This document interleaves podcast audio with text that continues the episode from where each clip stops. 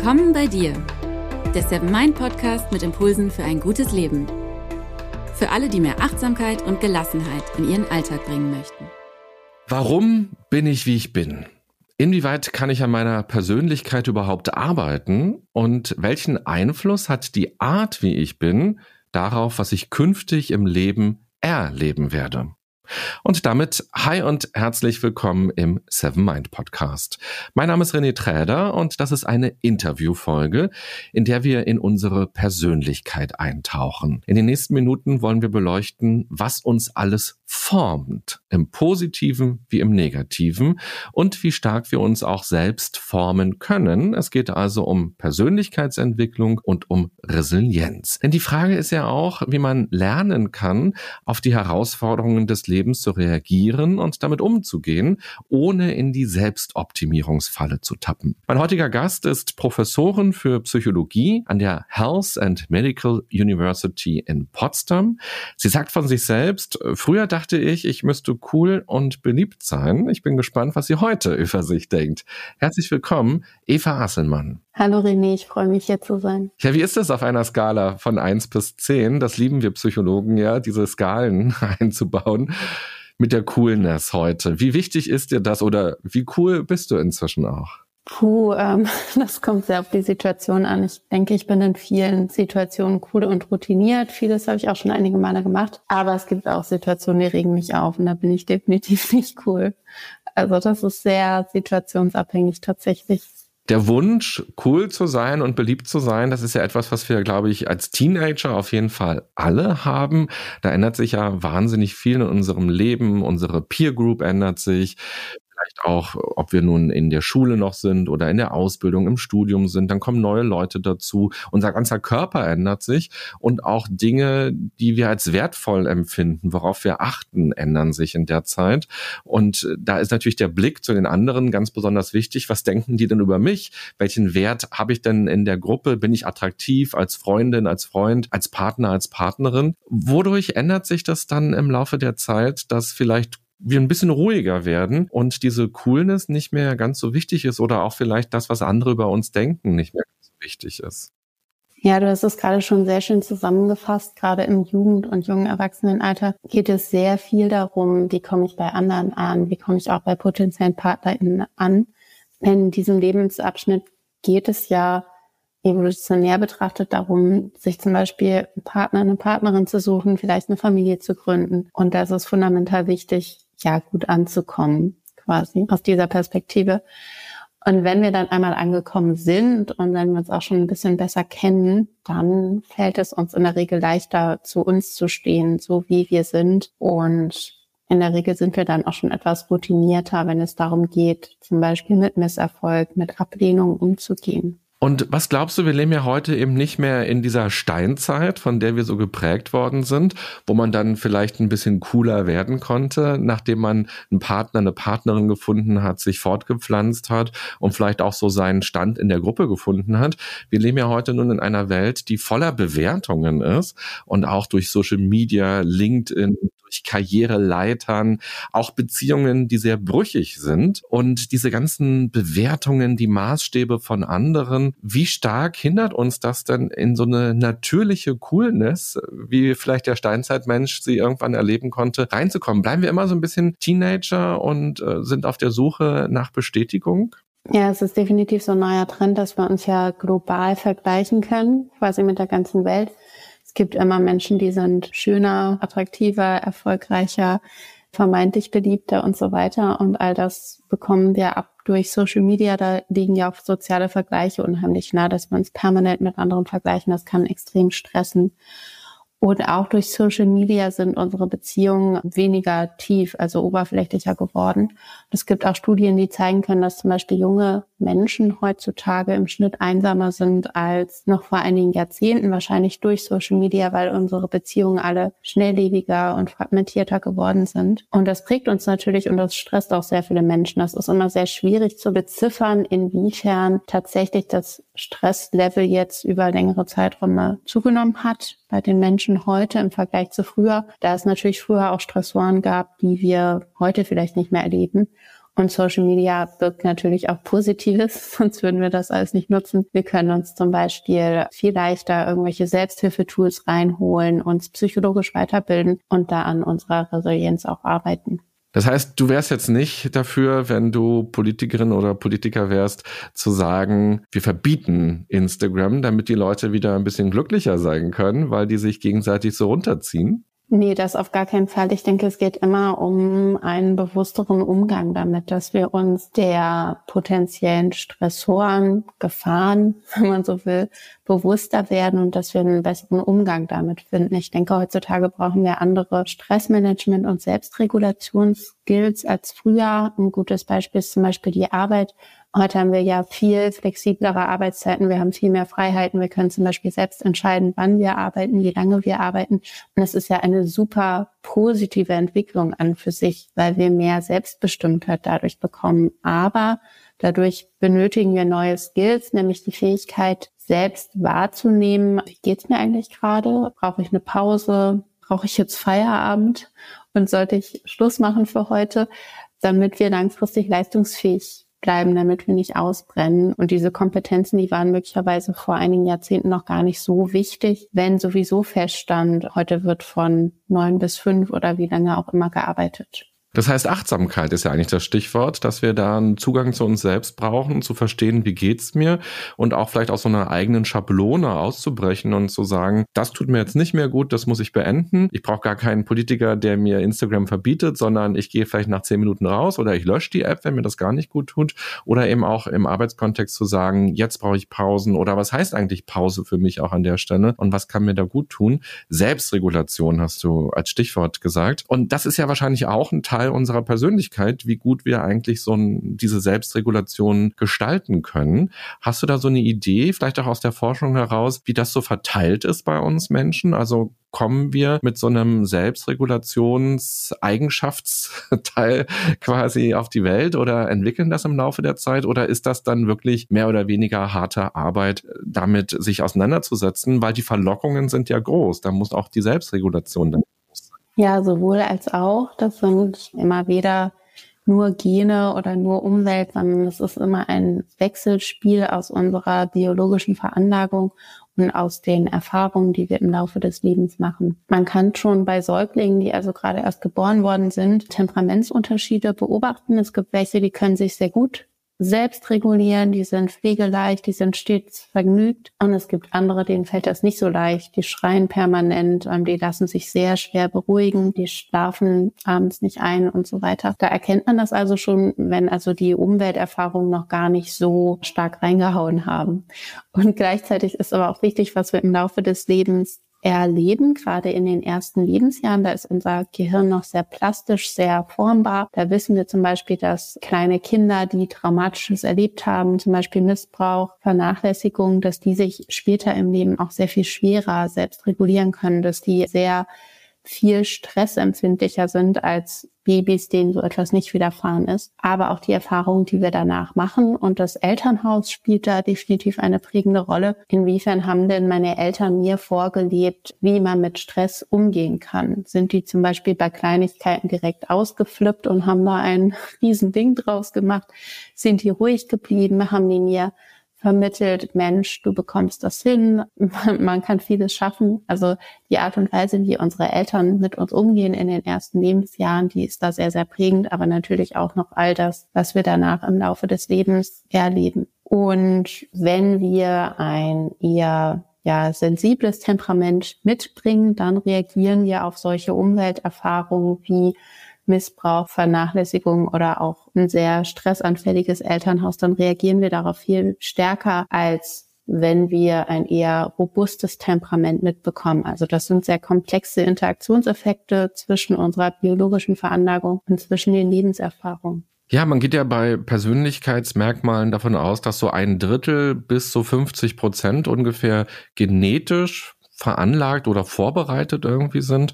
Und die anderen restlichen 75 oder 50 Prozent dann durch die Umwelt, sagt man in der Psychologie. Klingt immer ein bisschen komisch, weil man denkt so an die Natur, wenn man mhm. Umwelt hört, also die Umgebung, da wo man irgendwie aufwächst, das, was man erfährt. Und das Interessante ist ja, dass es sich nicht einfach addiert, sondern dass es eine Interaktion ist. Und vielleicht kannst du uns das nochmal erklären, weil dein Spezialgebiet ist ja die differenzielle Persönlichkeitspsychologie, wo man sich also anguckt, was sind die Unterschiede zwischen Menschen und wie entsteht auch ein Mensch, eine Persönlichkeit. Wir würden vielleicht im Alltag sagen, der Charakter eines Menschen, wodurch entsteht der, wie bildet der sich? Und diese Interaktion, erklär uns das doch nochmal ganz genau. Wie interagieren die Gene, weil das ist ja erstmal irgendwie was Festes, was wir so im Körper haben, mit der Umgebung, die so sehr variabel sein kann? Also Interaktionseffekt meint quasi, dass wir in Abhängigkeit unserer genetischen Veranlagung unterschiedlich auf Umwelterfahrungen reagieren. Das ist das, was ich eben quasi erläutert habe. Angenommen, es gibt ein stressreiches Ereignis, da stirbt jetzt jemand in unmittelbarer Umgebung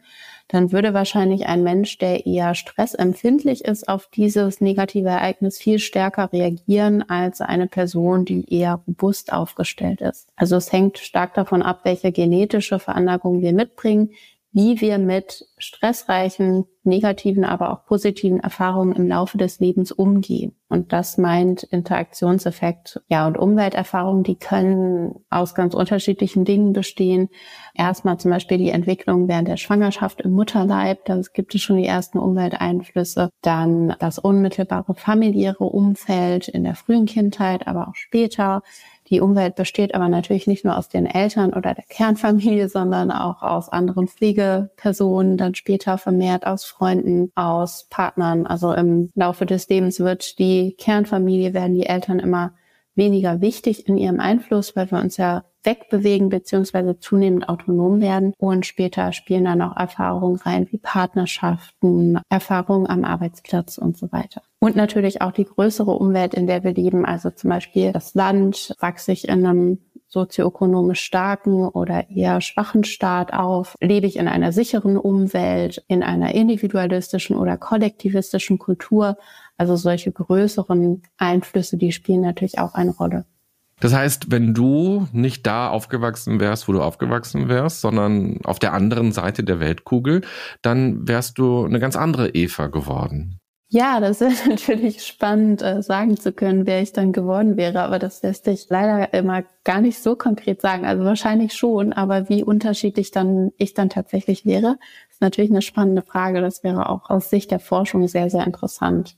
Was man häufig macht in der Forschung ist, dass man Zwillingsstudien durchführt, also zum Beispiel eineiige und zweieiige Zwillinge miteinander vergleicht, um diesen genetischen Anteil zu beziffern. Und eine Herausforderung, die besteht immer darin, dass wir ja in der Regel von unseren Eltern die Gene mit auf den Weg bekommen und gleichzeitig auch die Umwelt in den ersten Lebensjahren. Also das ist dann sehr, sehr stark konfundiert und wenn man nicht gerade bei anderen Menschen aufwächst, dann ist es unheimlich schwierig, diese genetischen und diese familiär umweltbedingten Effekte, die so klar auseinanderzudröseln. Ich glaube, die nordischen Länder sind da ganz weit vorne mit diesen Adoptionsstudien auch. Mhm wo man dann auch, glaube ich, diese ganzen ein Drittel bis 50 Prozent Daten her hat, dass man sagt, Optimismus ist so und so weit verbreitet, wenn man dann eben später guckt, wie stark ist der Unterschied zwischen den erwachsenen Zwillingskindern, die vielleicht eineig oder zweieig waren und in verschiedenen Familien aufgewachsen sind. Es ist immer so eine Annäherung, ganz genau,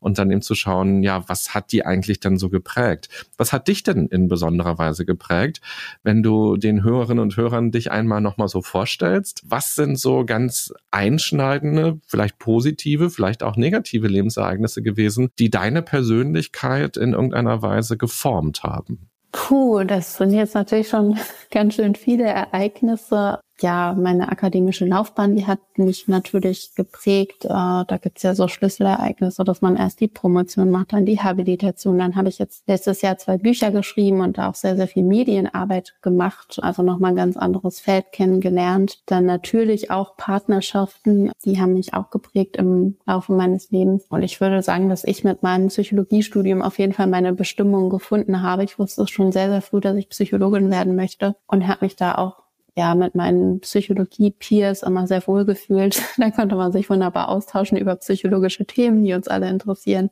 Ja, und da denke ich, habe ich ein großes Stück zu mir selbst gefunden.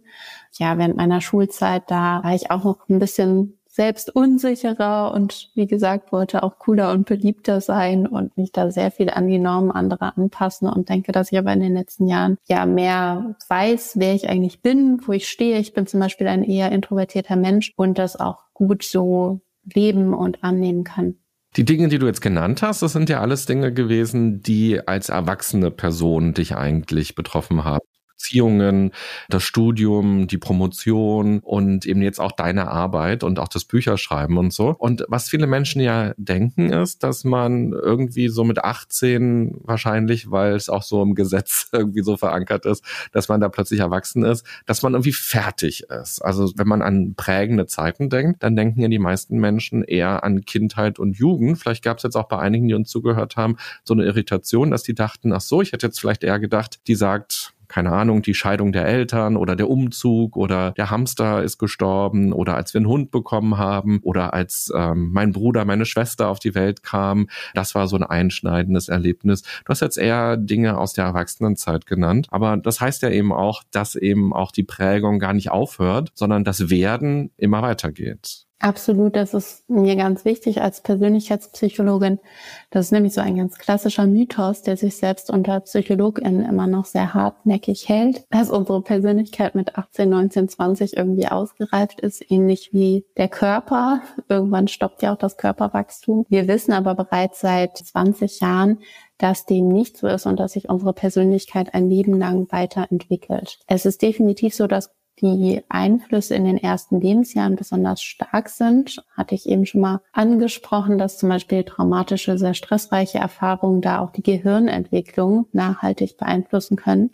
Und man weiß, dass wie gesagt, Erwachsene, die als kleine Kinder sehr stark gestresst wurden, dass deren Gehirn im Erwachsenenalter auch anders arbeitet, die zum Beispiel anders auf Stress reagieren. Also es ist ein sehr, sehr starker Effekt in den ersten Lebensjahren. Das heißt aber nicht, dass Erfahrungen, die danach stattfinden, dass die irrelevant ist oder dass man dann gar nicht mehr ja, dem Negativen entgegenwirken kann, wenn die ersten Jahre vielleicht nicht so pralle waren. Also wir Menschen, wir können uns ein Leben lang verändern und tatsächlich gibt es auch Studien, die zeigen können, dass sich gerade im hohen Erwachsenenalter auch noch sehr viel tut. Also selbst bei betagteren Personen ist die Persönlichkeit noch nicht ausgereift.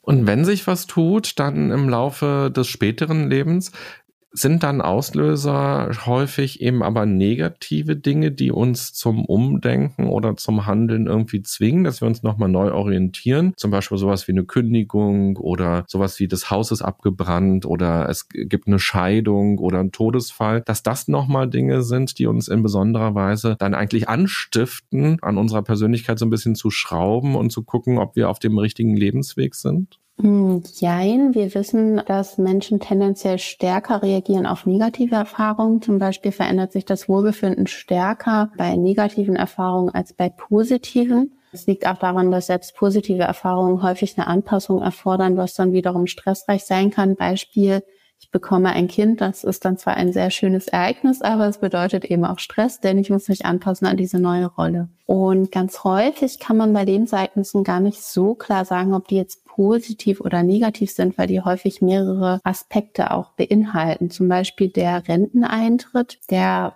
kann Positives beinhalten. Ich habe dann mehr Zeit, weniger Stress, ich kann mich meinen Hobbys widmen und wenn alles gut läuft, ähm, dem süßen Leben frönen. Aber es kann auch negativ sein, dass ich vielleicht weniger Geld zur Verfügung habe, mehr gesundheitliche Sorgen, dass mir das nicht so gut tut, wenn mein Tag danach nicht mehr strukturiert ist, dass mir die sozialen Kontakte bei der Arbeit fehlen und ich das vielleicht eher als einen Identitätsverlust wahrnehme. Also häufig kommen da positive und negative Aspekte zusammen und Menschen gehen natürlich ganz unterschiedlich mit diesen Herausforderungen um. Der eine erlebt das vielleicht als etwas sehr Positives und die andere Person als etwas sehr Negatives. Also häufig lassen sich Ereignisse gar nicht so klar in positiv oder negativ einteilen. Dann gibt es ja diesen Mythos, dass uns ja gerade negative Dinge stärker machen, gemäß diesem Motto, alles, was uns nicht umbringt, macht uns härter. Das scheint aber nicht unbedingt so zu sein. Also was hilfreich ist, sind so moderate Herausforderungen, die uns fordern, aber nicht überfordern. Und wenn es dann too much wird, also wenn ich zum Beispiel einen ganz schlimmen Todesfall erlebe, einen ganz starken Verlust, etwas Traumatisches, dann kann es sein, dass uns das eher stressempfindlicher und sensibler macht und nicht unbedingt zu einem Persönlichkeitswachstum führt.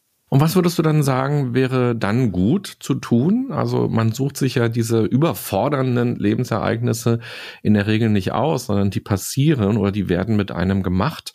Und die moderaten Herausforderungen, die kann man sich ja suchen, dass man sagt, ich möchte gerne die extravertierter werden, ich will öfter auf die Bühne gehen oder mich zeigen im Meeting, ich will einen neuen Freundeskreis aufbauen, wenn man woanders hingezogen ist, mit Kollegen in Kontakt haben muss. Das sind die moderaten Herausforderungen, die kann man sich suchen. Aber die herausfordernden, was kann man denn tun, wenn du sagst, das ist eigentlich eine Gefahr für unsere Psyche, weil die Überforderung dann vielleicht zu einem nachhaltigen, schlechteren Stressumgang führen könnte oder eben gesundheitsschädliche Veränderungen bei uns auch anleiert? Ja, gerade in so krassen Ausnahmesituationen ist Achtsamkeit enorm wichtig. Also erstmal so eine gewisse Achtsamkeit oder auch Akzeptanz, sofern das möglich ist, dass ich erstmal zumindest akzeptiere, dass ich jetzt gerade nicht so funktioniere wie sonst vielleicht auch und dass es mir gerade sehr, sehr schlecht geht. Das kann schon mal diesen Druck rausnehmen. Da wissen wir aus vielen Studien, dass soziale Unterstützung extrem entscheidend sein kann, dass Menschen besser durch Krisen gehen, wenn sie ein, zwei, das müssen gar nicht viele, aber zumindest einige enge, gute Kontakte haben, ähm, wo sie wissen, denen kann ich mein Herz ausschütten. Die sind für mich da, auch wenn es mir sehr, sehr schlecht geht. Das heißt, der wichtige Impuls ist ja zu merken, wenn ich die Überforderung habe und wenn ich merke, der Alltag funktioniert nicht oder die Tränen fließen und fließen und fließen oder diese Traurigkeit ist einfach so groß, dass sie einen lähmt, dass man sich hier auf jeden Fall Unterstützung holt, ob das nun Freunde, Nachbarn, Familie oder eben auch Expertinnen und Experten sind, in die Tagesklinik gehen, sich eine Therapie suchen, eine Selbsthilfegruppe suchen, psychosoziale Dienste in Anspruch nehmen. Also auf jeden Fall irgendwie schauen, dass dieses Stresslevel, was man gerade hat, relativ schnell wieder bearbeitbar auch wirkt und in kleinen Brocken vielleicht auch tatsächlich wieder so ist, dass man was tun kann. Ja, das unbedingt. Ähm, professionelle Hilfe lieber zu früh in Anführungszeichen als zu spät in Anspruch nehmen. Das ist auch so ein klassischer Mythos, dass viele denken, wenn ich gerade noch irgendwie klarkomme, dann brauche ich noch keine psychologische Unterstützung. Tatsächlich ist es aber so, dass psychologische Unterstützung leichter ist und auch besser gelingt, äh, wenn es uns noch nicht so schlecht geht. Also lieber einmal zu viel oder einmal vermeintlich zu früh nach Hilfe fragen, als das Ganze ewig hinauszuzögern. Davon abgesehen, dass es sowieso schwierig ist, einen Therapieplatz direkt zu bekommen und man da sowieso warten muss. Also ähm, da kann auch ein guter Anhaltspunkt sein, wenn ich merke, ich kann meinen Alltag nicht mehr gut bewältigen. Das ist so ein Indikator dafür, dass es sinnvoll sein könnte, sich professionelle Hilfe zu holen. Vor ein paar Minuten hast du erzählt von so Lebensereignissen, die eigentlich weder positiv noch negativ sind, sondern die positive und negative Aspekte haben. Und da würde ich gerne noch mal ein bisschen genauer drauf schauen, weil das ist, glaube ich, ein Blick, den wir im Alltag so nicht haben, sondern wir gehen immer davon aus, da gibt's etwas, was nur negativ ist oder etwas, was nur positiv ist. Und als du es gerade erzählt hast, musste ich auch an einen Resilienz-Workshop von vor zwei Tagen denken. Da war ich in einem Unternehmen und ich frage dann zu Beginn immer so, was hat euch hergeführt? Warum habt ihr Lust bekommen, an diesem Workshop teilzunehmen? Und hat ein Mann erzählt, dass er nächstes Jahr in Rente geht und dass ihn das verunsichert und dass er noch nicht so richtig weiß, was er eigentlich dann als Rentner machen soll. Er hat ein Enkelkind, aber das wohnt weit weg und er ist total happy, wo er gearbeitet oder wo er gerade arbeitet. Der ist da seit 25 Jahren, also auch eng verbunden mit diesem Arbeitsplatz und das fand ich total stark, dass er jetzt vorsorgt und jetzt sagt, ich will irgendwie das, was ich voraussehe, was mir irgendwie Grübeleien beschert, schon mal angehen. Und das Interessante war, dass andere, die im Raum saßen, total irritiert waren und sagten, hä, in einem Jahr gehst du in Rente, du hast Freizeit, du kannst alles tun, was du dann willst. ist doch super. So, warum, hä, warum kommst du denn her mit dem Resilienzthema? Weil da saßen noch andere drin, die gerade einen Todesfall oder so hatten und deshalb eben gekommen sind, weil sie das für sich so ein bisschen besser aufarbeiten wollten. Und das ist nochmal ganz interessant, was du gesagt hast. Das Kind zu bekommen, wo man sich drauf freut, ist dann aber natürlich auch Stress oder das Haus zu bauen oder zu kaufen gemeinsam irgendwo hinzuziehen, ist dann so ein endloser Stress, weil immer irgendwas kaputt ist und die Nachbarn und was auch immer alles so kommen kann. Oder ich erinnere mich auch daran, an meinem Studium, da gab es irgendwie auch mal so eine Studie, die uns vorgestellt worden ist, dass nach einem Lottogewinn die Freude eigentlich auch relativ schnell nach drei Monaten oder irgendwie so in dem Dreh äh, wieder eigentlich sich einpendelt auf so eine grundsätzliche Freude, die man so im Leben empfindet. Und das war, glaube ich, ganz ähnlich wie nach einem Unfall, wenn man irgendwie ein Bein verloren hat oder die Negativität, die da ist. Vielleicht kannst du das nochmal, ähm, du hast es bestimmt aktueller irgendwie parat. Das ist, glaube ich, so eine Klassikerstudie in der Persönlichkeitspsychologie.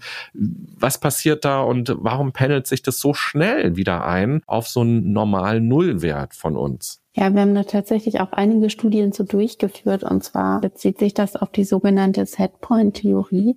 Und die geht davon aus, dass unser subjektives Wohlbefinden, also wie zufrieden wir sind, wie glücklich wir sind im Leben, dass es auch eine Art Persönlichkeitseigenschaft ist, in der sich Menschen voneinander unterscheiden. Also es gibt Menschen, die sind von ihrer Konstitution her sehr happy, sehr zufrieden mit ihrem Leben und dann gibt es Menschen, die sind unzufriedener. Und wenn wir jetzt etwas Positives oder Negatives erleben, gemäß dieser Setpoint-Theorie, dann kann das dazu führen, dass wir uns kurzfristig besser oder schlechter fühlen. Also ich gewinne im Lotto, also bin ich kurzfristig glücklicher oder jemand stirbt, dann bin ich kurzfristig unglücklicher. Aber langfristig kehren wir dann wieder zu unserem Setpoint zurück. Also selbst wenn ich jetzt im Lotto gewonnen habe und ich war vorher eher unglücklich, werde ich danach auch tendenziell eher weiterhin unglücklich sein und dann nicht auf einmal total glücklich und das wird dann nicht ewig anhalten. Und diese Theorie, die hat man überprüft mit Hilfe von sehr vielen unterschiedlichen Lebensereignissen. Wir haben da auch Studien zu durchgeführt und da stellt sich heraus, wenn das, wenn man das macht,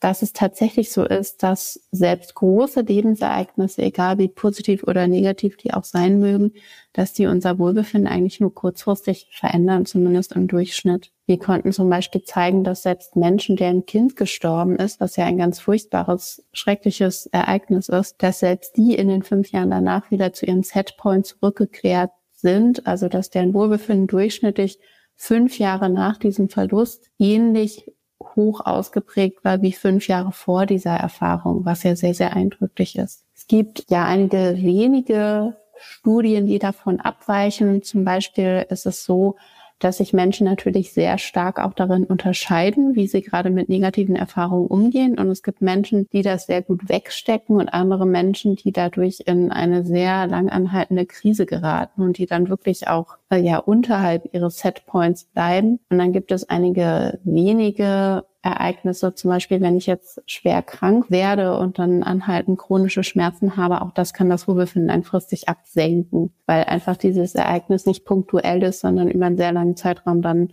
noch nachwirkt, quasi anhält. Aber insgesamt scheint es tatsächlich so zu sein, dass wir diesen Impact von großen Lebensereignissen, dass wir den kolossal unterschätzen und sehr viel ausschlaggebender für unser Wohlbefinden scheint tatsächlich so Micro-Habits im Alltag zu sein. Also wie gehe ich denn insgesamt mit Erfahrungen im Leben um, im Großen wie im Kleinen? Wie lebe ich von Tag zu Tag? Das hat unterm Strich einen viel, viel größeren Einfluss als jetzt die Märchenhochzeit oder irgendwelche anderen vermeintlichen Glücksgaranten. Aber haben wir dann auch eine Chance, auch mit diesen Micro-Habits wirklich von diesem Setpoint unserer Lebenszufriedenheit, wenn wir uns das mal raussuchen, überhaupt anzusteigen oder sorgen wir dann mit diesen Micro-Habits nicht immer für so einen kurzen Kick nur und dann kommen wir aber doch wieder zurück. Eigentlich wie so ein Kaffee, den wir trinken und kurz so ein bisschen Energie haben und dann doch wieder in unsere Tagesmüdigkeit zurückkehren. Also das Ziel eines Micro-Habits ist ja, dass es nur eine kleine Veränderung im Alltag ist, die aber über einen längeren Zeitraum anhält. Also dass ich zum Beispiel langfristig meditiere oder langfristig positiver denke. Und man kann dadurch durchaus signifikante Veränderungen im Wohlbefinden bewirken. Ziemlich gutes Beispiel dafür sind Psychotherapien, die ja auch nachweislich wirksam sind. Und da macht man quasi genau das, dass man sehr systematisch Gedanken und Verhaltensweisen im Alltag verändert, nach Möglichkeit langfristig, um dadurch langfristig natürlich auch das Wohlbefinden zu steigern. Und das kann funktionieren. Mhm. Ja, schön. Habt ihr konkrete Microhabits mal untersucht in Studien, die auch du durchgeführt oder mitgemacht hast? Teilweise zum Beispiel haben wir eine Studie dazu durchgeführt. Ähm, da ging es um eine Blitzentspannungstechnik, systematisch zu erlernen in ähm, acht aufeinanderfolgenden Schritten sich blitzschnell gezielt und intensiv innerhalb von wenigen Sekunden im Alltag zu entspannen. Und da konnten wir zeigen, dass das psychopathologische Symptome reduziert hat und das Wohlbefinden steigern konnte bei den Teilnehmenden bis ein Jahr nach der Intervention. Weiter reichte die Studie leider nicht. Aber ja, auch solche kleinen Veränderungen. Ich erlerne zum Beispiel eine neue Entspannungstechnik, die ich dann gezielt direkt im Alltag einsetzen kann. Die können dazu führen, dass sich das Befinden langfristig verändert. Und zu dieser Entspannungstechnik hast du auch ein Buch geschrieben. Das können wir vielleicht an der Stelle vielleicht einmal erwähnen. Wer jetzt dachte, wow, 20 Sekunden, das ist ja cool. Wie heißt dein Buch? Das Buch heißt Easy Relax, raus aus der Stressfalle in 20 Sekunden. Da geht es um dieses Training, das schrittweise erläutert wird. Also die ganzen Übungen, die sind darin aufgeführt, beschrieben, so dass man sich die Methodik sehr gut selbst aneignen kann. Dann gibt es aber noch einen zweiten und dritten Teil, da geht es um weitere Stressmanagement-Techniken, denn in der Regel im Alltag wenn wir besser mit Stress umgehen möchten, brauchen wir nicht nur Entspannung, sondern wir, brauchen auch noch gewisse andere Skills, zum Beispiel ein anderes Mindset oder auch eine andere Alltagsorganisation. Als ich reingeguckt habe in dein Buch, dachte ich erst, wie schafft sie es, eine 20-Sekunden-Methode auf über 200 Seiten zu beschreiben. Aber, und das ist ja das Wichtige, was du ja auch in deinem Buch deutlich machst, es ist eben die Übung im Vorfeld. Also es sind eben nicht einfach nur eine Übung, die 20 Sekunden dauert und die ich dann mal aus dem Hut zaubere, wenn ich gestresst bin, sondern der Zauber ist ja tatsächlich zu sagen, ich befasse mich mit meinem Mindset, ich befasse mich mit der Atmung, mit der Muskelspannung und ich lerne meinen Körper kennen. Und es ist eben keine Pille, die man schluckt, so auch wie Meditation ja keine Pille ist, die man schluckt, sondern tatsächlich eine Übung, die man im Alltag integriert und so dann in der Stresssituation die viel besser abrufen kann. Ja, absolut. Damit es gelingt, sich so blitzschnell direkt in Stresssituationen zu entspannen, braucht man tatsächlich einiges an Übung. Ähm, also man kann es nicht zack einsetzen, sondern man muss es erstmal trainieren über einen gewissen Zeitraum. Und diese einzelnen Schritte, die schließlich zu diesem Skill führen, die werden ausführlich in dem Buch beschrieben. Tatsächlich ist es so, es gibt ja ganz, ganz viele Entspannungstechniken, die sind auch alle wahnsinnig wirksam. Aber die meisten sind so konzipiert, dass man sie eigentlich an einem ruhigen, stressfreien Ort durchführen soll. Ich setze mich da gemütlich hin oder ich lege mich auf meine Isomatte und dann komme ich erstmal runter, zehn Minuten, wie auch immer. Das ist natürlich hilfreich, sollte man auf jeden Fall machen, aber bringt uns wenig in einer Stresssituation, die ja meistens mit Stress, mit Eile, mit Zeitdruck einhergeht. Ähm, wenn ich gerade im Büro das Gefühl habe, dass es drunter und drüber geht, äh, werde ich da wohl kaum meine Isomatte ausrollen. Und deswegen diese kurze, blitzschnelle Entspannung. Da wissen wir aber auch, dass es sehr viel schwieriger ist, sich so blitzschnell direkt in der Stresssituation zu entspannen, als wenn ich das in einem entspannten Umfeld tue. Dementsprechend ist da Übung und Training vorher erforderlich. Ja, und ich glaube, es gibt auch Studien, die zeigen, wenn man meditiert, dann macht es total Sinn, an verschiedenen Orten zu meditieren, weil unser Gehirn ja auch immer die Umgebung mit abspeichert und das ist ein Lerneffekt. Das hat den positiven Effekt, wenn ich auf meine Yogamatte gehe, die hinten rechts in der Ecke vom Zimmer liegt, ich schon vielleicht direkt entspannt werde, so wie ich irgendwie ein bisschen wacher werde, wenn ich die Kaffeetasse vielleicht in die Hand nehme. Aber ich kann es nicht so gut abstrahieren auf andere Situationen oder Gelegenheiten. Deshalb ist es vielleicht gar nicht so schlecht, auch mal im Park äh, zu meditieren, wo die Feuerwehr vorbeifährt und solche Reize auch mal zu haben und das auch als Herausforderung zu sehen. Wie kann man denn bei sich bleiben? Wie kann man denn zur Ruhe kommen in der Lärmheit des Lebens? Genau. Ja, genau. Das sind diese klassischen Konditionierungseffekte. Wenn ich etwas immer nur an einem ganz bestimmten Ort mache, dann kann ich das da auch viel besser abrufen als woanders und ich gewöhne mich daran, dass also dieser Ort immer mit dem Skill verknüpft wird. Und im Laufe des Trainings geht es auch darum, sich zum Beispiel in unterschiedlichen Körperpositionen zu entspannen, während wir die Augen aufhaben, während wir im Raum umhergehen, um Schritt für Schritt diesen Transfer in den Alltag in ganz unterschiedliche Situationen zu fördern. Mhm. Mich fragen auch immer viele Personen, kann ich denn die Übung nicht machen mit einem Audio, was ich mir vorher aufnehme oder was ich mir aus dem Internet runterlage? Und klar, man kann das natürlich machen, aber man kann sich da dann sehr, sehr schnell an diese Stimme auch gewöhnen, so dass es einem schwerer fällt, sich dann ganz alleine ohne Hilfsmittel zu entspannen. Deswegen empfiehlt es sich auch, das zum Beispiel ohne solche Hilfsmittel zu erlernen. Wobei ich finde immer, zum Erlernen ist es irgendwie ganz schön. Also viele Leute sagen ja, auch wenn ich so Kurse anleite, oh, nur die Stille zu haben oder mich selber anzuleiten, das ist voll schwer,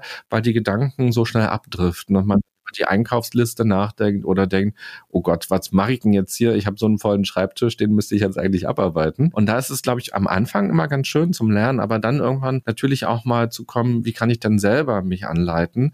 Weil man hat vielleicht in der Akutsituation diese Stimme nicht dabei, die einen anleitet, sondern nur sich selber. Und das ist ja dann die Stärke, mit dem eigenen Körper, mit dem eigenen Instrument dann auch in die Entspannung zu kommen oder die Gedanken beruhigen zu können. Und ich glaube wirklich, das Schönste ist, wenn man so breit wie möglich verschiedenste Erfahrungen macht und dann eben auch variabel ist, um darauf zurückzugreifen. Wie ist denn das? Du hast ja davon gesprochen, diese Studie, wenn ein Kind stirbt. Da würde ich noch mal ein bisschen genauer gerne reinschauen wollen.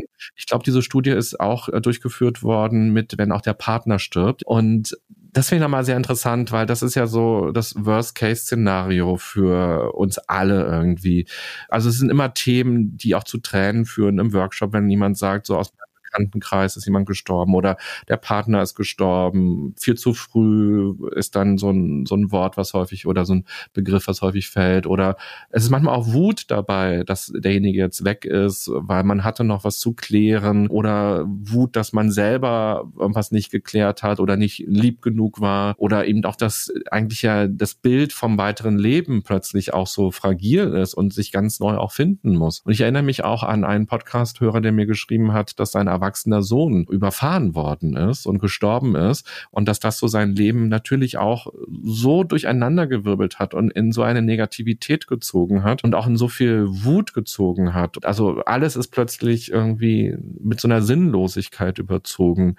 Und kannst du uns ein bisschen vielleicht mal genauer erzählen, wie in der Psychologie dann so eine Studie durchgeführt wird? Wie macht ihr dann das, wenn ihr dann sowas als Fragestellung habt, wie verändert sich die Persönlichkeit, wie verändert sich das Leben bei einem Menschen, der sein Kind verliert oder den Partner, die Partnerin verliert? Wie messt ihr sowas? Was sind so Kriterien? Und was könnt ihr daraus auch lernen, warum die Menschen dann vielleicht auch wieder zu besseren Zeiten kommen? Es gibt ja dieses Sprichwort, Zeit heilt alle Wunden. Aber die Zeit allein scheint es ja nicht zu sein. Irgendwas muss ja in dieser Zeit passieren. Und das, was passiert, kann man ja vielleicht auch aktiver betreiben oder aktiv anschieben. Was sind so Erkenntnisse, die ihr habt? Es gibt ja auch Unterschiede dann zwischen den Menschen. Einige sind dann sehr viel länger traurig oder kommen viel tiefer in die Traurigkeit und anderen gelingt es wieder, einen Umgang damit zu finden. Und wo unterscheiden sich diese Menschen dann? Also untersucht haben wir das Ganze mit Hilfe von Daten aus dem sozioökonomischen Panel. Das ist eine große bevölkerungsbasierte Studie aus Deutschland. Die läuft seit 1984 und zwar werden da jährlich zwischen 20 und 30.000 Personen aus Privathaushalten in Deutschland befragt, unter anderem zu ihrer Persönlichkeit, zu ihrem Wohlbefinden, aber auch zu Erfahrungen im Laufe des letzten Jahres. Und diese Menschen, die werden nach Möglichkeit wiederholt befragt, also Jahr für Jahr für Jahr, bis sie dann irgendwann versterben, wegziehen oder nicht mehr mitmachen. Und es kommen natürlich auch immer neue Leute hinzu. Und ähm, über diese 40 Jahre, die diese Studie jetzt schon läuft, konnten da enorme Datenmengen äh, gesammelt werden so dass wir diese Daten miteinander kombinieren konnten. Und wir haben uns diejenigen Personen rausgesucht, wo irgendwann im Laufe des Studienzeitraums entweder der Partner oder das Kind verstorben ist und haben uns bei denen angeschaut, wie war denn das Wohlbefinden in den fünf Jahren vor und in den fünf Jahren nach diesem Ereignis. Und zwar jährlich, so dass wir quasi elf Datenpunkte hatten pro Person und uns dann diese Verläufe genau anschauen konnten. Dafür braucht man tatsächlich sehr, sehr große Datenmengen, denn wir haben uns ja angeschaut, wie das Wohlbefinden in den Jahren vorher ausgeprägt war.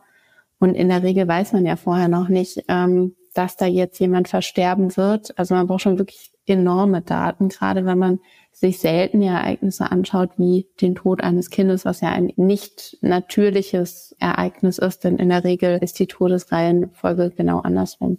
Und da zeigte sich, wie gesagt, dass das Wohlbefinden enorm abgesunken ist, kurz vor und nach diesem Ereignis, dass sich Menschen dann aber erstaunlich gut erholt haben, so dass im Schnitt das Wohlbefinden vergleichbar war fünf Jahre nach versus fünf Jahre vor diesem Ereignis. Es gibt noch ein paar ja, interessante Dinge daran, zum Beispiel, dass das Wohlbefinden nicht erst kurz nach dem Ereignis absagt, sondern schon in den Jahren davor. Das konnten wir auch mit Daten aus den Niederlanden zeigen. Man denkt ja häufig, dass Menschen erst nach diesem Ereignis in ein großes Loch fallen. Hm, häufig bahnt sich das aber vorher schon so an, dass es ihnen kurz vor dem Tod eigentlich schon genauso schlecht geht. Wahrscheinlich, weil man in der Regel vorher schon viel Stress erlebt.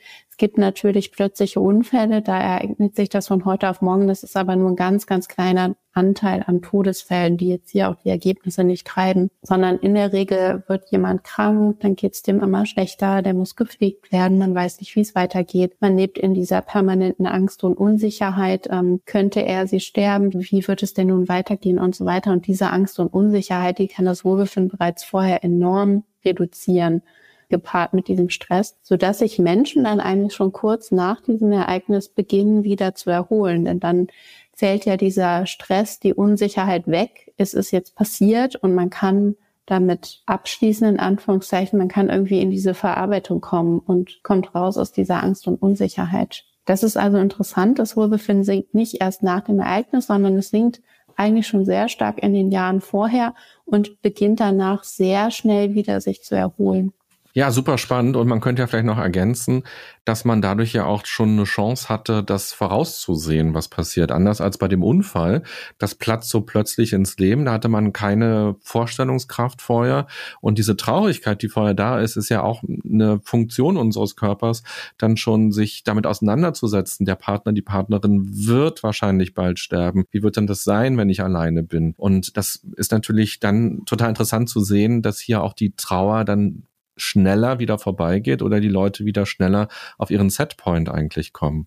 Genau, wir konnten jetzt hier bei der Studie leider nicht auseinanderdröseln, so unterschiedliche Todesarten oder unterschiedliche Kontextfaktoren, so dass wir anhand dieser Studie jetzt nicht ableiten können, ob sich das Ganze unterschieden hat bei Personen mit plötzlichen Unfällen oder langen Krankheiten. Wir haben noch eine andere Studie durchgeführt. Da ging es auch um den Tod des Partners und um den Verlust im weiteren Sinne, also auch um Scheidung und Trennung. Und da konnten wir zeigen, dass Menschen in gewisser Weise auch gewachsen sind nach solchen Erfahrungen, nach einer Trennung oder auch nach dem Tod des Partners, in dem Sinne, dass die Kontrollüberzeugung in den Jahren danach angestiegen ist. Also Menschen hatten kurz nach dem Tod das Gefühl, weniger Kontrolle über ihr Leben zu haben, wahrscheinlich weil dieser Verlust so über sie gekommen ist. Da kann man ja wenig selbst dran verändern, wenn jemand verstirbt.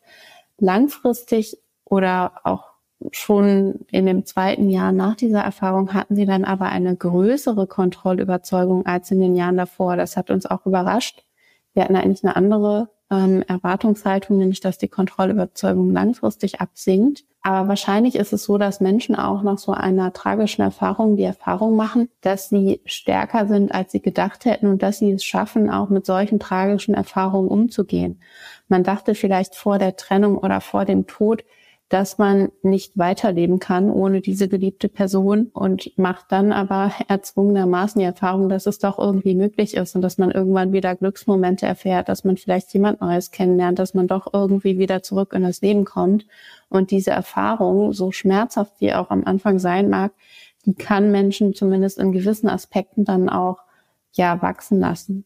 Mhm. Ja, also dieser Reifungsprozess der ja auch dann im Erwachsenenalter neue prägende Ereignisse hat. Und das kann ja auch jetzt Mut machen für alle, die gerade zuhören und vielleicht in der Trennungsphase sind oder eben auch mit Tod konfrontiert sind, zu wissen, dass es auch wieder gut werden kann oder dass es einen ja vielleicht sogar auch stärken kann fürs weitere Leben. Weißt du denn aus anderen Studien, aus dieser Panel-Studie wird man es ja nicht herauslesen können, aber aus anderen Studien, was machen denn Menschen anders, die auch schneller wieder in ihr Leben zurückfinden als Menschen, die eben vielleicht in dieser Traurigkeit, in dieser Depressivität vielleicht auch eher verharren nach so einem tragischen Lebensereignis. Ja, das ist dieses Stichwort Resilienz. Also erstmal, wir wissen aus vielen Studien, dass es eine unheimliche Bandbreite gibt, wie Menschen mit solchen Erfahrungen umgehen. Das, was ich gerade beschrieben habe, bezog sich immer so auf den Durchschnitt. In Wirklichkeit gibt es da aber eine unheimliche Varianz. Also jeder Mensch ist unterschiedlich. Das zeigen auch Studien. Und diese Resilienzfähigkeit wiederum, die wird aus ganz vielen unterschiedlichen Eigenschaften gespeist. Da gibt es jetzt nicht den einen Resilienzfaktor, der die einen Person widerstandsfähiger macht als andere Personen, sondern es gibt ganz, ganz viele unterschiedliche Faktoren, die einen Einfluss darauf haben. Unter anderem die genetische Konstitution, bin ich jemand, der eher stressresistent ist oder schon immer optimistisch durchs Leben gegangen sind. Dann, was aber auch wichtig zu sein scheint, ist einmal diese Kontrollüberzeugung. Bin ich vorher schon davon überzeugt, ich selbst kann mein Leben mitgestalten, ich kann Einfluss nehmen, ich bin dazu in der Lage, auch mit schwierigen Erfahrungen umzugehen, die zu bewältigen. Oder bin ich jemand, der sich das nicht so zutraut, dann ist die Wahrscheinlichkeit, dass ich in ein Loch rutsche und damit weniger gut umgehen kann, stärker. Und ein zweiter Faktor, den ich auch eben schon mal angesprochen hatte, ist die soziale Unterstützung. Das zeigen auch Studien, dass ein soziales Netzwerk oder ja, es müssen nicht viele Kontakte sein, aber ein, zwei Personen, auf die man sich stützen kann in diesen Krisenzeiten, dass das unheimlich wichtig und wertvoll ist. Und diese Kontrollüberzeugung, was kann ich dafür tun, um die wieder zu haben? Kontrollüberzeugung ist ja diese Idee, ich kann Dinge gestalten, ich habe Dinge in der Hand und ich weiß auch, wenn ich A tue, dass B entsteht. Und wie kann ich da hinkommen, dass ich zu dieser Überzeugung komme bei mir? Ich kann mir mal überlegen, was habe ich in meinem Leben denn schon erlebt, welche Herausforderungen habe ich schon gemeistert, welche Stärken habe ich da auch bewiesen, was bringe ich insgesamt für Kompetenzen und für Ressourcen mit, wie ist es um mein soziales Netzwerk bestellt, wen kenne ich denn so in unterschiedlichen Lebensbereichen, wer davon, wer ist besonders unterstützend, wer tut mir gut? Und kann mir das wirklich mal so aufmalen oder auch eine Collage machen, was bringe ich denn eigentlich für Ressourcen, für Stärken mit? Wann habe ich die auch in der Vergangenheit schon mal unter Beweis gestellt. Mhm. Also Ressourcenaktivierung mhm. und eben rauskommen aus diesem Tunnelblick der Destruktivität, der Negativität und mal schauen, gibt es denn nicht doch etwas, was ich dem entgegenstellen kann und wodurch ich in eine andere Stimmung ja auch dann komme, anders wahrnehme die Situation, anders denke und dann auch anders handeln kann. Genau. Wir Menschen sind häufig sehr auf das Negative fokussiert. Auch da gibt es natürlich Unterschiede zwischen Menschen, aber im Schnitt haben wir alle so ein bisschen diesen Negativitätsbias. Kann man sich auch wieder evolutionär erklären, dass es für unsere Vorfahren natürlich wichtiger war, auf Negatives, auf Gefahren zu reagieren, als auf Positives. Im Zweifelsfall musste man lieber einmal zu viel als zu wenig reagieren, wenn er das Raubtier um die Ecke bog. Und das haben wir immer noch in uns, dass wir einfach sehr viel empfindsamer sind für Negatives, zum Beispiel für negative Nachrichten. Deswegen ist auch die Nachrichtenlage häufig negativer, weil man Menschen damit leichter catchen kann. Aber natürlich sind wir auch sensibler für die eigenen Schwächen, für Probleme, für Schwierigkeiten und das kann unheimlich effizient sein. Dann ist man immer schön auf die Probleme und Schwierigkeiten fokussiert und versucht, die aus dem Weg zu räumen. Es kann aber auch das Wohlbefinden natürlich beeinträchtigen, dass wir uns dann weniger zutrauen und vor lauter Schwierigkeiten und Problemlösungen unsere Stärken, unsere Ressourcen und Kompetenzen aus dem Blick verlieren. Du hast auch mitgearbeitet an Studienprojekten, wo ihr euch die Corona-Situation nochmal genauer angeguckt habt, zu verschiedenen Zeitpunkten. Und da gibt's eine aktuelle Studie jetzt aus 2023. Kannst du uns da mal so ein bisschen reinführen? Wie haben denn die äußeren Umstände, also eigentlich ja das Trauma, das wir irgendwie alle erlebt haben, auf eine verschiedene Weise ja sicherlich, ähm, uns verändert? Und da geht's ja darum, dass unser ganzer Alltag erstmal durcheinandergewirbelt war. Vieles, was uns Kraft gibt, was uns Freude macht im Leben, war verboten, ging nicht mehr. Stattdessen gab es diese Flut an negativen Nachrichten, auch Orientierungslosigkeit, eben keine Kontrollüberzeugung, was ist jetzt gut, was ist richtig, sehr diverse Meinungen. Und mein Eindruck ist, dass am Anfang so ein Gemeinschaftsgefühl ganz groß war. So, wir sitzen alle irgendwie im gleichen Boot und müssen jetzt reagieren. Und dass sich dann, aber sicherlich auch durch die verschiedenen Persönlichkeiten in unserer Gesellschaft, was ja auch gut ist, ganz verschiedene Positionen ausgebildet haben. Einige waren eher besorgter und ängstlicher, andere waren eher mutiger oder offener, andere haben so auf die Situation geschaut, andere haben so drauf geschaut. Aber jetzt ist ja eine ganze lange Zeit vergangen. Was ist jetzt übrig geblieben? Wie hat das uns geformt? Tja, auch das ist wieder schwierig zu sagen, wie viel ist denn noch von Corona, wie viel ist von anderen Einflüssen, denn das ist ja ein ja, weltweites Ereignis gewesen und da lässt sich immer schwer dieser Kausalzusammenhang nachweisen, wie viel Veränderung ist dann tatsächlich auf die Pandemie zurückzuführen. Mein Eindruck ist, dass viele Menschen wieder ins Leben zurückgefunden haben und auch die Pandemie erstaunlich schnell wieder so in den Hintergrund gerückt ist. Man kann sich kaum noch daran erinnern und ist jetzt erstaunlich schnell wieder zur Normalität zurückgekehrt. Studien zeigen, dass vor allen Dingen Menschen mit der Situation gehadert haben und dass es äh, Menschen besonders schlecht ging während der Pandemie, die vorher schon mit psychischen Problemen zu kämpfen hatten, zum Beispiel Menschen, die vorher schon mal eine Angst oder eine Depression hatten, dass die ja schwerer zurechtgekommen sind mit diesen Herausforderungen aufgrund der Pandemie und da eher wieder ja in die Krankheit zurückgefallen sind zum Beispiel. Diese Lebensereignisse, von denen du vorhin gesprochen hast, die uns im positiven wie im negativen Sinne ja prägen können, die sind ja häufig punktuell. Also jemand stirbt, okay, da gibt's davor die Phase der Krankheit möglicherweise, aber dann ist der Tod plötzlich da, so das Maximum an Negativität. Die Beziehung endet, da kann ja auch eine Negativität vorher schon da sein und dann endet sie plötzlich. Die Rente und so weiter. Also es gibt immer diesen Punkt, und bei der Corona-Situation oder wenn wir es noch größer aufziehen, Danach ging der Krieg los, die Inflation ist gestiegen, große Diskussionen um Energie, die Sorge, ob man heizen kann im Winter, ob das reicht, also die Energie ausreichend da ist oder ob Geld ausreichend da ist, um sich das leisten zu können.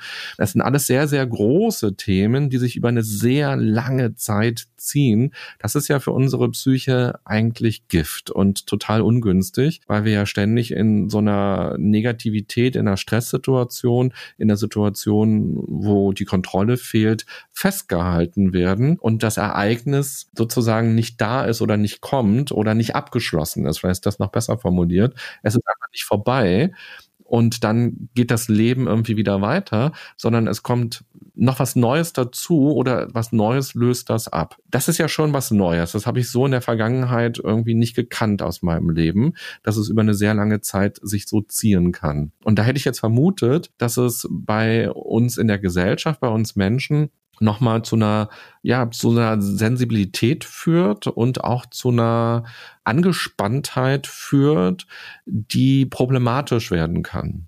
Ja, der wesentliche Unterschied ist quasi, dass das kollektive Ereignisse sind, die uns alle irgendwie betreffen und das andere ist individuell.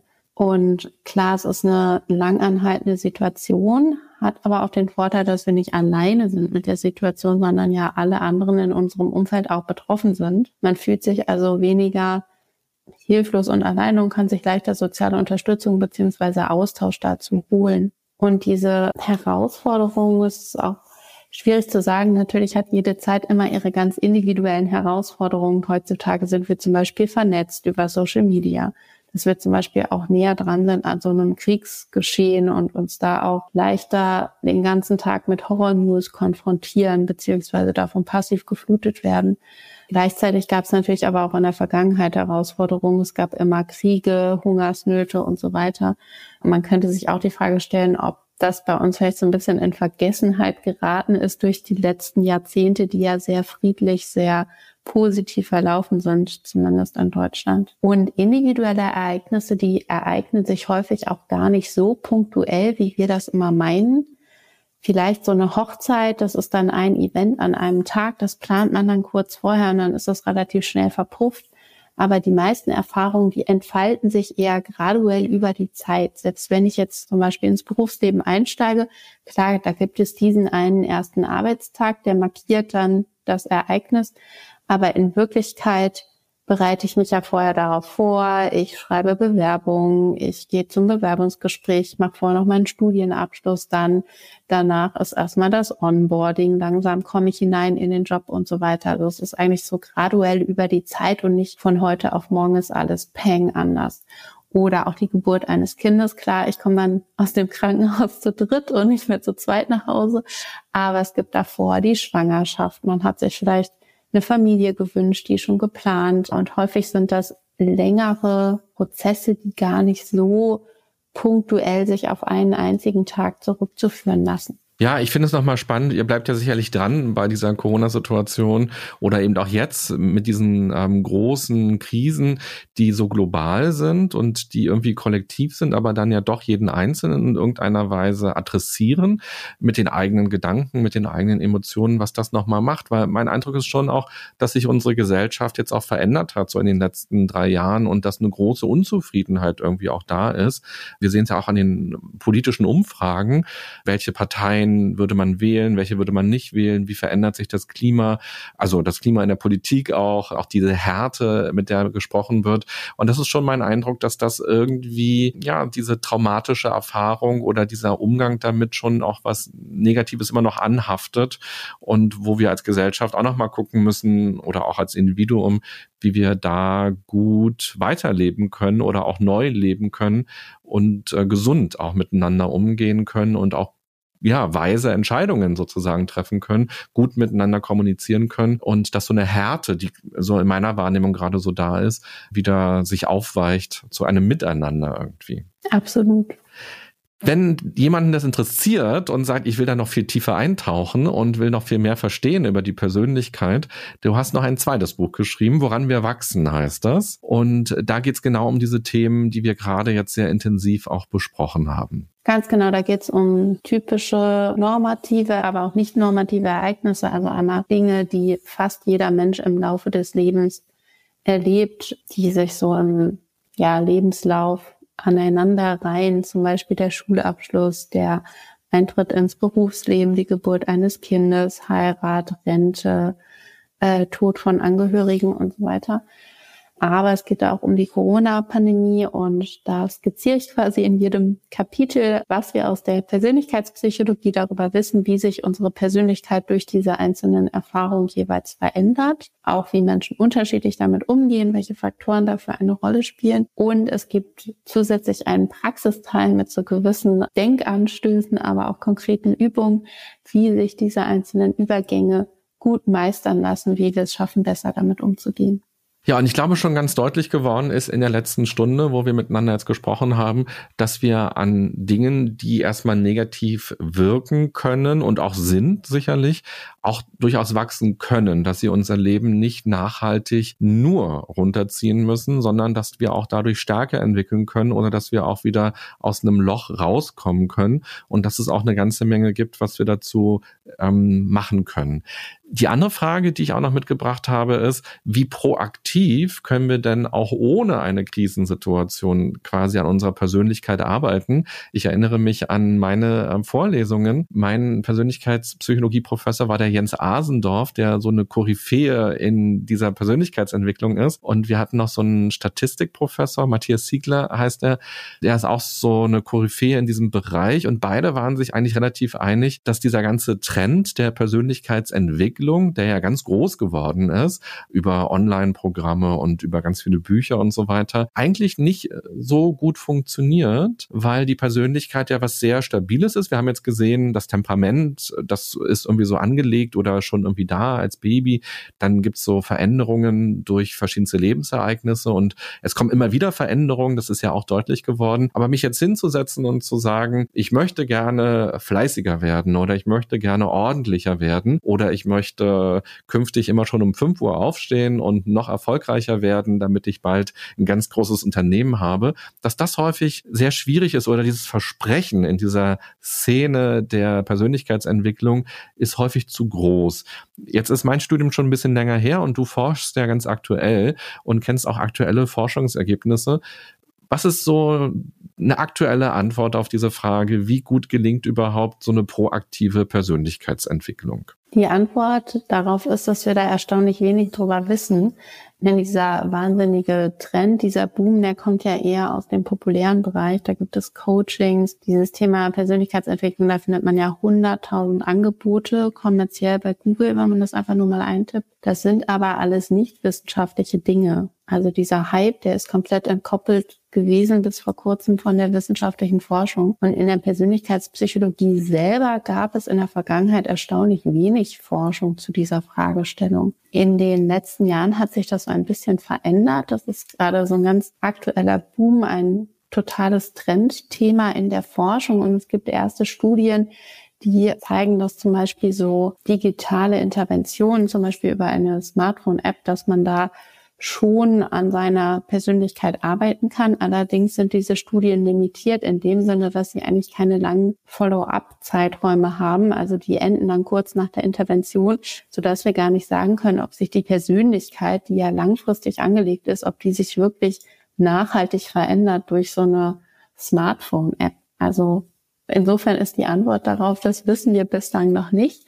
Da gibt es aber aktuell ganz viel neue Forschung zu. Ich bin da auch dran mit Kolleginnen, wo wir uns das gemeinsam geordnet anschauen möchten. Und was ich denke, was auch wichtig ist als zweiter Aspekt, ist diese Frage, sollten wir uns überhaupt verändern? Denn wir sind dann sehr schnell in diesem Bereich der Selbstoptimierung. Viele Menschen haben ja so ein vermeintliches Persönlichkeitsideal vor Augen. Ich möchte leistungsfähig sein, gewissenhaft, extravertiert, beliebt und so weiter. Da ploppen so ganz, ganz viele Begriffe auf. Und ich denke, bevor wir da völlig unkritisch versuchen, uns diesem Ideal hinzugeben und dem zu entsprechen, sollten wir mal in uns gehen, ob das denn wirklich so erstrebenswert ist. Ist das notwendig, dass ich extravertierter bin? Ist das notwendig, dass ich gewissenhafter bin? Denn es ist ja auch ein Ideal, dass wir alle so unterschiedlich sind, dass wir in einer vielfältigen Gesellschaft leben. Und ich denke, wir brauchen keine Gesellschaft, wo jetzt alle Menschen gleich gewissenhaft oder gleich extravertiert sind. Und insofern ist das relativ wichtig, das erstmal zu hinterfragen, bevor man da anfängt, an sich selbst herumzu schrauben und sich auf Biegen und Brechen in irgendwelche Schablonen zu pressen, um vermeintlich glücklicher zu werden. Ja, vielen Dank für deine Einschätzung. Mein Eindruck ist auch, dass es dann ja nicht mehr so besonders achtsam eigentlich ist, wenn man eben gegen sich arbeitet, anstatt mit sich arbeitet. Wenn man eben sagt, ach voll doof, dass ich so und so bin und ich muss jetzt so werden, damit ich erfolgreich sein kann oder auch ich muss erfolgreich werden, was auch immer das bedeutet. Nur dann bin ich wertvoll. Da tappt man ja dann auch ganz schnell in so eine Falle von dass man schlecht mit sich umgeht. Und das ist ja dann auch problematisch. Und man übersieht vor allem eben all die Stärken, die man schon hat, weil man sich nur fokussiert auf die vermeintlichen Schwächen und daran versucht, so ein paar Millimeter besser zu werden. Vielleicht hätte man viel mehr Erfolge, wenn man an den Stärken weiterarbeitet und da versucht, einfach da, wo auch die Freude vielleicht ist, was zu tun. Absolut, sowohl als auch. Man kann sich ja auch überlegen, welche Stärken bringe ich eigentlich mit und was gibt es vielleicht für Problembereiche, die immer wieder aufploppen. Angenommen, ich gerate jetzt immer wieder in Stress, weil ich grundsätzlich zu jedem Termin zu spät komme, die anderen sind dann sauer, ich versäume die Prüfung und so weiter, dann ist das ja durchaus ein reales Problem, wo man auch ansetzen und an sich arbeiten könnte, was wahrscheinlich eine gute Idee wäre. Aber es ist eben ein sehr umschriebenes Problem, eine bestimmte Verhaltensweise, an der ich da ansetzen würde und nicht global, dass ich versuche, größere grundlegende Persönlichkeitseigenschaften wie die Gewissenhaftigkeit generell ja in der Gänze, in der Breite zu verändern. Und ich denke, es ist hilfreich, wenn man sich die eigenen Stärken und Kompetenzen, Ressourcen bewusst macht, versucht, die auszubauen, die einzusetzen, das eigene Leben auch nach denen auszurichten. Dass ich mir zum Beispiel einen Job suche, der meinen Stärken entspricht, dass ich meinen Alltag so gestalte, dass der mir und meiner Persönlichkeit entspricht und gleichzeitig kann man sich natürlich trotzdem überlegen, wo hapert es, was sind immer wieder Probleme, die so aufploppen, womit bin ich vielleicht auch anhaltend unzufrieden und gibt es da so ganz konkrete Verhaltensweisen, wo ich ansetzen, wo ich etwas verändern kann. Ich denke, dann wäre das ausgewogener. Mhm. Das ist ja auch nochmal ein ganz praktikabler Impuls, nicht zu schauen an den Charaktereigenschaften vielleicht rumzuschrauben, weil das ist so sehr diffus und sehr groß, sondern eben ganz konkret zu sagen, da gibt's eine Handlung, da gibt's eine Herausforderung und da möchte ich gerne ansetzen. Und wir wissen tatsächlich auch, dass das besser funktioniert. Und das ist quasi immer so bei Verhaltensänderungen, das ist umso erfolgsversprechender, umso realistischer, dass ich das schaffe, wenn ich mir ein ganz konkretes Ziel stecke. Also, dass ich mir überlege, ich möchte jetzt das und das erreichen und das auch runterbreche, ist zum Beispiel auch so beim Sport machen. Wenn ich jetzt sage, ich möchte mich mehr bewegen im Alltag, dann ist das relativ diffus und die Wahrscheinlichkeit, dass ich das erreiche, recht gering. Wenn ich mir jedoch sage, ich nehme mir jetzt vor, dreimal die Woche gehe ich jeweils 20 Minuten joggen und zwar donnerstags abends um fünf, wenn ich nach der Arbeit nach Hause komme und so weiter, dann ist das sehr konkret und dann ist das leichter umzusetzen durch solche Wenn-Dann-Pläne, sodass es sogar realistischer ist, wenn ich versuche, an einzelnen Problembereichen anzusetzen und nicht an der gesamten Persönlichkeit. Eva, wenn wir uns in zehn Jahren wieder treffen und wir haben uns dann ein bisschen länger unterhalten über verschiedenste Themen und über das Leben und all diese Sachen, die uns bewegen. Und am Ende sage ich zu dir, Mensch, Eva, du hast dich gar nicht verändert. Ist es dann etwas, wo du sagst, ach cool, das ist ein Kompliment für mich? Oder sagst du dann, hm, das ist ja eigentlich voll blöd? Also wenn ich dann immer noch so jung aussehe wie jetzt, finde ich das, glaube ich, ganz gut bin. Von der Persönlichkeit her, ähm, ja, möchte ich mich natürlich schon weiterentwickeln und an mir wachsen. Das ist auf jeden Fall mein Ziel. Dann wünsche ich dir dafür ganz viel Erfolg, ganz viel Freude beim Wachsen mit den Micro-Habits und bei den Herausforderungen, die dir so begegnen, die du dir selber suchst, dass du die für dich schön und gut meistern kannst. Ich danke dir sehr, dass du heute hier warst und wir uns über die Persönlichkeit genauer ausgetauscht haben und darüber, wie fest eigentlich die Persönlichkeit ist, wie sie sich verändert und wie wir sie auch einen Teil mitgestalten können und gut mit uns unserer Persönlichkeit dann auch leben können. Ja, vielen Dank für die Einladung und für das spannende Gespräch. Dann, liebe Podcast-Hörer, lieber Podcast-Hörer, kannst du dir mal überlegen, was für dich das Spannendste am Ende dieser Folge war. Bei mir ist zum Beispiel noch hängen geblieben diese Erkenntnis, dass Ereignisse weder nur positiv oder nur negativ sind und dass wir aber häufig mit dieser Erwartungshaltung rangehen und ganz große Erwartungen dann haben an vermeintlich positive Sachen oder eben auch ins tiefe Loch fallen wegen der negativen Sachen und dass wir hier nochmal auch uns vielleicht bewusst machen können, dass es immer zwei Seiten gibt und dass dass wir vielleicht deshalb auch uns ein paar weniger Stolpersteine in den Weg legen. Und du hast vielleicht auch gelernt, dass es eine große Herausforderung sich zu verändern ist. Und dann ist es natürlich noch schwieriger, den Partner oder die Partnerin zu verändern, was wir ja häufig auch immer wollen oder die Kollegen und die Kolleginnen. Und dann schau doch mal für dich, was gibt's ein Micro-Habit, was gibt es für dich, was du gerne umsetzen möchtest. Ich wünsche dir, ich wünsche euch eine gute und achtsame Zeit. Bis bald, bye bye, sagt René Träder.